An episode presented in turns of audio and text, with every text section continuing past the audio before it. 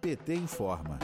Governo Bolsonaro editou portaria que renegocia dívidas de micro e pequenas empresas e de microempreendedores individuais inscritos no Simples Nacional nesta terça-feira, dia 11. Para o líder da bancada do PT na Câmara, deputado Reginaldo Lopes, de Minas Gerais, a portaria é uma enganação. Segundo o petista, a medida anunciada pelo governo é restrita e não tem condição de substituir o projeto de lei vetado pelo presidente Jair Bolsonaro na última sexta-feira, dia 7. Esse PL beneficiaria cerca de 16 milhões de empresas e renegociaria um montante de 50 bilhões em dívidas em até 15 anos. Fontes do próprio governo admitem que a portaria é pouco eficaz para equacionar o problema das dívidas das empresas do Simples, de acordo com reportagem da Folha de São Paulo. A medida, por exemplo, atende somente os débitos já inscritos na dívida ativa da União e não inclui aqueles em fase de cobrança pela Receita Federal. O deputado Reginaldo Lopes, ao criticar a timidez da portaria, destacou que a bancada do PT vai trabalhar para derrubar o veto e retomar o projeto original de renegociação das dívidas. O líder petista lembrou ainda que o projeto vetado pelo presidente Jair Bolsonaro foi votado por acordo no Congresso Nacional, com apoio inclusive da liderança do governo no parlamento. Segundo ele,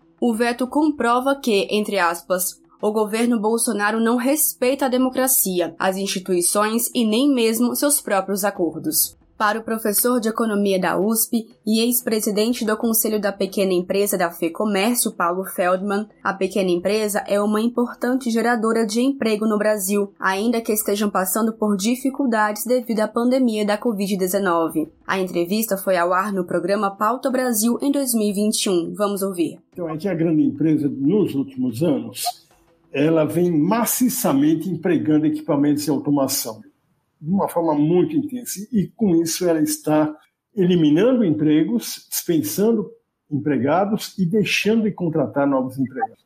Então, por isso tudo, nesta hora, a pequena empresa é fundamental, porque a pequena empresa ela emprega muito no mundo inteiro, ela é uma importante empregadora, é, e ela vai demorar muito para entrar nessas novas tecnologias que são muito caras e que só estão ao alcance da grande empresa. A pequena empresa não tem como investir nesses equipamentos. De Brasília, Thaisa Vitória para a Rádio PT.